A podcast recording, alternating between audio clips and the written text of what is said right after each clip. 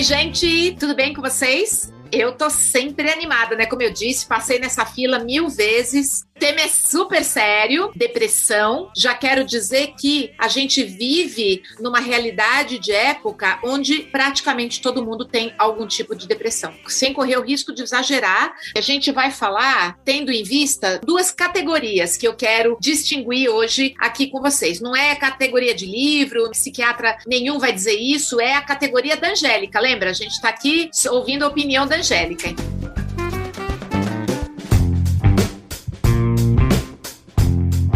Para mim, eu categorizo em duas situações diferentes. Uma situação que é aquela que a pessoa acaba tendo que tomar remédio, que é considerado um transtorno psiquiátrico e que ela tem muita dificuldade de conseguir viver e sobreviver sozinha e passar por isso sozinha. Então, é uma categoria de um transtorno. E tem uma categoria, na minha opinião, que é uma categoria do cotidiano. É aquela depressãozinha, se bobear, todo mundo tem. Pelo menos em em algum momento da vida. E até eu, com toda essa animação, também já passei por momentos de depressão. Desmistificando, o que é depressão? É um encolhimento do ânimo, é um encolhimento da alma. É isso que é depressão. Neste sentido, não é negativa, porque o encolhimento ele pode ser simplesmente uma pausa para um próximo crescimento. Você vai na escola, você tem uma aula e aí você aprende um monte de coisa, aprende, aprende, aprende, depois você tem que parar e processar aquelas coisas dentro de você. Então você deprime, você joga para dentro, você sai da atenção para fora com o estímulo do professor e você vai para dentro coordenar e concatenar e localizar aquele aprendizado dentro de você. Tem uma hora que você fala, ai, pera, para, deixa eu pensar um pouco. Qualquer coisa que você esteja aprendendo, é importante você fazer esse movimento de ir para dentro ou de deprimir. De novo, fazendo metáforas com a vida, no inverno, poucas coisas frutificam, poucas flores aparecem. Você tem flor de inverno, claro, mas é muito diferente do que é na primavera. O inverno é um momento de depressão. Ou você tem a maré baixa. Para o Alasca, por exemplo, você tem uma oscilação de maré de 6 metros de altura. Quando a maré está baixando e os peixes estão ali no rasinho, é uma hora excelente para o urso pescar, porque o urso só consegue pescar, por exemplo, com 20 centímetros de altura de água. De, obviamente, né? Ele não tem uma varinha, né, gente? O ursinho lá com a varinha de pesca. A depressão da maré, o recolhimento da maré é uma coisa positiva. Eu estou tentando trazer uma metáfora de depressão enquanto um recolhimento. Primeira desmistificação disso. E aí é que a gente começa a poder explorar um pouquinho mais, então, já que não tem nada de errado a princípio, numa depressão que não é patológica, que não é um distúrbio. Então, o que, que tem de certo com isso, né? Ô, Angélica, explica aí, né? Qual é a vantagem? Bom, se você está sentindo esse recolhimento, considera isso um convite da vida. A vida está te convidando para quê? Para pensar o quê? Para processar o quê? Para sentir o quê? Para experimentar o quê? Para prestar atenção no quê? É um convite da vida para essa exploração de si mesmo. Lembram que aqui a minha lente de olhar para a vida é sempre essa. Nós estamos aqui para ser nós mesmos, o melhor que a gente puder. Se a gente está aqui para fazer isso, que bom, a depressão é só uma ferramenta para falar assim: ô, oh, presta atenção, tem alguma coisa aí que você precisa parar, refletir, pensar, explorar dentro de você. Que tipos de atitudes, como leigo, podemos identificar no dia a dia para saber se estamos entrando em um quadro de depressão? São sinais que demonstram que você está indo para esse lugar de recolhimento. Você tem uma rotina que você está sentindo um certo tédio com ela. Você acorda, vai trabalhar, volta, senta no sofá, assiste três horas de televisão seguido. Novela eu já sei que ninguém mais assiste aqui, né? Porque se você continua me ouvindo, você não assiste mais novela, né? Já já você vai parar de assistir série também e vai começar a assistir documentário. Eu vou desvirtuar a galera aqui, se Deus quiser, né? De novela não! se você chega em casa e você assiste filme repetido, sabe? Você já viu aquele filme? A menos que você ame o filme. Eu tenho uns filmes que os meus filhos, meu marido me zoam pra caramba, que eu sempre assisto. Quando passa, eu quero assistir. Aí eles falam, mãe, você vai ver de novo esse filme de princesa, né? então, quando você percebe que você tá entrando nessa rotina meio tediosa, isso é um sinal de que você está se aproximando ou já está num estado mais depressivo. Isso ainda não é uma síndrome ou um transtorno ou alguma coisa mais séria com a qual você tenha que se preocupar. É um sinal de depressão. É a vida te falando assim: você ficar aí sentado assistindo novela, eu não vou te dar energia. Então eu te tiro energia porque você está desperdiçando a vida. Você está não sendo você, não trazendo seus talentos para o mundo. É como se a vida falasse assim: então, peraí, você está desperdiçando, não te dou mais energia. Então, aquela falta de energia é um sinal dessa depressão que eu falo que todo mundo tem. Por que, que eu falo que todo mundo tem? Porque a grande maioria das pessoas não se conecta com seus talentos, não explora os seus talentos, não desenvolve os seus talentos, não usufrui da vida como uma oportunidade de ser melhor a si mesmo. Bem, momento totalmente bate.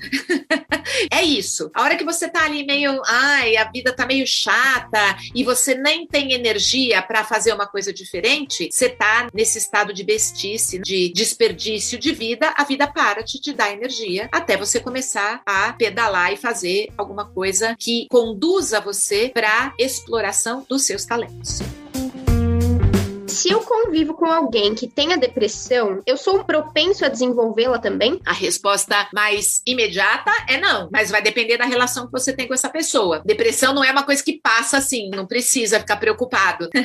Ao contrário, de repente você tá ali com uma pessoa que tem depressão e tá saltando aos seus olhos tudo aquilo que você acha que ela devia fazer diferente, por exemplo. Você tá mais atento a isso. Pode ser que até provoque o contrário. Pode ser que te provoque provoque também esse estado mais de bestice? Bom, se você, por exemplo, é casado e vocês se acostumam ali naquela rotina de encolhimento, não é a pessoa que vai trazer a probabilidade maior de você desenvolver uma depressão, mas é a situação que, se você não escolher diferente, pode encaminhar todo mundo ali naquela situação, concordando com aquela rotina, a um estado mais depressivo. Isso que eu tô chamando de vida besta. Depressão é uma coisa séria, não é frescura, não é é um tanque de roupa que vai resolver, como algumas pessoas falam. Tanto para essa depressão que eu falo que quase que todo mundo tem, em algum momento da vida pelo menos, quanto essa depressão mais transtorno. Né? Tem que tomar uma atenção, porque não é uma frescura e não é uma coisa simples de resolver. Por isso que, antes de eu falar da depressão na categoria de transtorno, é muito importante você ficar atento com essa depressãozinha que não passa. Porque uma coisa é você estar tá num momento de vida que você fala assim: ah, o que, que eu tô fazendo aqui mesmo? Que vida tá meio besta que é o meu propósito, no que, que eu sou bom, o que, que eu quero fazer, caso eu compre uma bicicleta e tal. Quando você tá nesse momento e que você dá uma deprimida e você dá uma entristecida e a vida fica meio chata e você fica meio sem propósito, isso é um convite da vida. À medida que você aceita o convite, faz a reflexão e faz o movimento, você se vacina para não ter transtorno. Uma depressão como transtorno, uma depressão como uma doença. Fica atento, porque eu tô nisso há dois anos. Opa, peraí, dois anos anos é muito tempo. A menos que você esteja passando por uma oscilação hormonal que impacte o seu sistema bioquímico de funcionar adequadamente, ou alguma outra situação física que tenha um efeito sobre isso, dois anos é muito tempo. Então, presta atenção, que se a vida está meio besta há dois anos, você tem um risco de mudar de categoria. E qual é essa categoria? Também para desmistificar e para falar de um jeito bem simples, é a categoria da qual você não consegue mais sair sozinho. É a categoria na qual você já vai precisar de ajuda. Toda depressão é tratada com remédio? E tem uma outra pergunta: como podemos fazer com que os pais irresponsáveis entendam que a depressão não é uma frescura ou uma fase da vida? Muitos adolescentes não procuram ajuda por conta desse motivo. São duas perguntas que estão trazendo a questão do remédio ou da ajuda externa ou da preocupação com uma síndrome, depressão como um transtorno. Então vamos lá. Toda depressão precisa de ajuda de remédio? Não. O que, que é o remédio para depressão? O remédio é uma alavanca eu costumo usar uma imagem para dizer o seguinte: quando você, por exemplo, tá num lugar e você atola o carro, ou porque você é de uma época como eu que ia pra praia em, em rua que era de areia, né, e o carro atolava, ou porque você faz rali e o carro atola, mas enfim, a maneira de você sair do atoleiro é você colocar um calço para que a roda possa rodar em cima do calço e sair daquele lugar. Porque quando você atola, o que acontece é que você acelera e a roda patina, a roda gira e você não sai do lugar. Então você põe um calço falso. O remédio tem essa função. O remédio é um calço para ajudar você a sair daquela situação. O remédio é para esses casos quando você não consegue sair sozinho e que você precisa de ajuda de remédio. O transtorno, para continuar na desmistificação, como que você sabe que é um transtorno? Quando a pessoa tá nessa depressão que ela precisa de ajuda, seja de remédio, seja de um profissional, seja de um grupo de apoio, ela não consegue mais sair sozinha. Por exemplo, uma pessoa que tenha uma depressão nessa categoria de transtorno, ela pode estar tá me ouvindo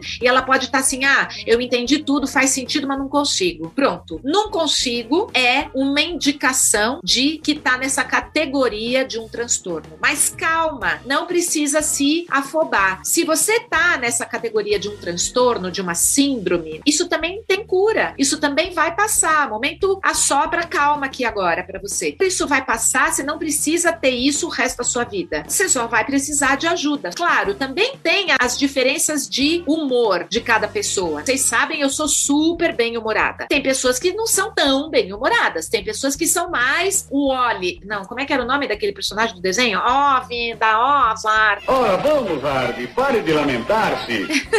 tem gente que tem mais essa característica. Não é um erro, não é um defeito, é uma característica da personalidade. E são só as diferenças. Sabe aquilo que eu falo? A cor do cabelo, a cor do olho, a cor da pele, é só diferente. Não tem um que é melhor do que o outro. Para além dessa questão de que a gente é diferente, a gente tem características diferentes, temperos diferentes na vida, quando você perceber que você ou alguém próximo a você está numa condição que precisa de uma ajuda externa, seja terapia, grupo de apoio, remédio, não importa, oferece, busca essa ajuda e tenha calma. Você vai sair disso. Isso não é uma condição para que você tenha isso o resto da vida, mas é uma condição que te favorece, inclusive, ficar mais atento ao que a vida está te pedindo, ao que a vida está significando para você nesse sentido do que o que a vida está pedindo. A pergunta ali, né, como é que a gente faz para os pais irresponsáveis saberem que não é frescura? Lembra, eu sempre falo isso, né? A gente não consegue fazer o outro pensar diferente. O que a gente pode é se manifestar na nossa coerência. Depressão como transtorno, ela pode estar relacionada a traumas do passado? Sim, com certeza. Quando as pessoas chegam no meu consultório com depressão, a primeira coisa que eu vasculho é isso: se aconteceu alguma coisa. O importante de você saber é que você tem condição de viver as suas experiências de vida. Lembra o que eu falo sempre aqui? Se aconteceu com você, você dá conta. Não importa o que tenha sido. Se foi uma coisa super grave ou se foi uma coisa mais comum para a maioria das pessoas, que é a perda de um ente querido, se aconteceu, você dá conta. Claro que tem casos e casos, mas com certeza um trauma no passado pode desenvolver uma depressão, mas o que eu quero dizer com tudo isso é que ele pode, mas não precisa. E mesmo que ele tenha disparado uma depressão ou até mesmo uma síndrome do pânico, isso tem tratamento e você pode ficar livre disso porque você tem o recurso. A gente só precisa encontrar ele lá e você escolher usá-lo como sair dessa depressão que não é um transtorno? Que boa essa pergunta também. Nossa, tô adorando, gente. Porque daí vocês estão deixando eu falar um monte de coisa legal para vocês. Mas agora vai ser bate, tá? Então se prepara.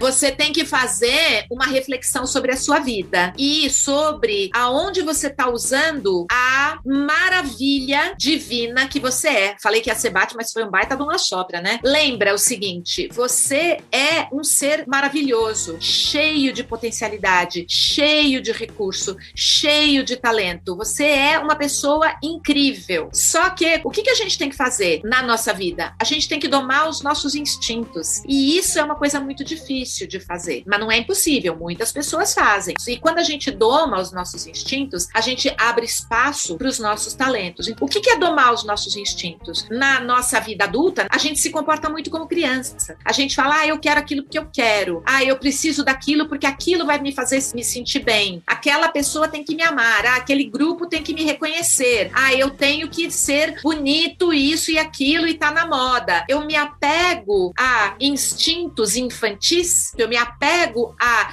desejos mais infantis e esqueço de me desenvolver na direção de poder explorar os meus talentos. O que, que você precisa fazer se você tá percebendo que você tá nessa mesmice, nesse marasmo, nesse tédio? Primeira coisa, lembrar que você é muito mais do que isso dessa vida que você está vivendo. Segundo, lidar com os seus medos. E os seus medos, em geral, eles estão relacionados com verdades de época. Ai, todo mundo faz uma carreira assim, assado, todo mundo tem tal carro, tal celular, todo mundo pensa isso desse jeito, todo mundo constrói a vida dessa forma. E se eu penso diferente? E se eu tenho outros desejos? E se eu tenho outras expectativas sobre a vida, outras reflexões? Começa a trabalhar um pouco nos seus medos para que você possa se libertar e começar a caminhar em direção dessas coisas que te emocionam. O que que te emociona? Faz essa pergunta para você. Observa o que que te emociona, o que que te toca, o que que te enraivece, o que que te alegra, o que que te entristece, aonde você é tocado por emoções mais profundas. E a hora que você perceber isso, começa a fazer uma reflexão. Nossa, isso aqui será por que que me toca? Conversa com alguém, puxa, isso aqui me tocou. Começa a se abrir, as relações são fundamentais. Começa a explorar isso dentro de você e tira a bunda do sofá, né? Opa, não pode falar isso. Começa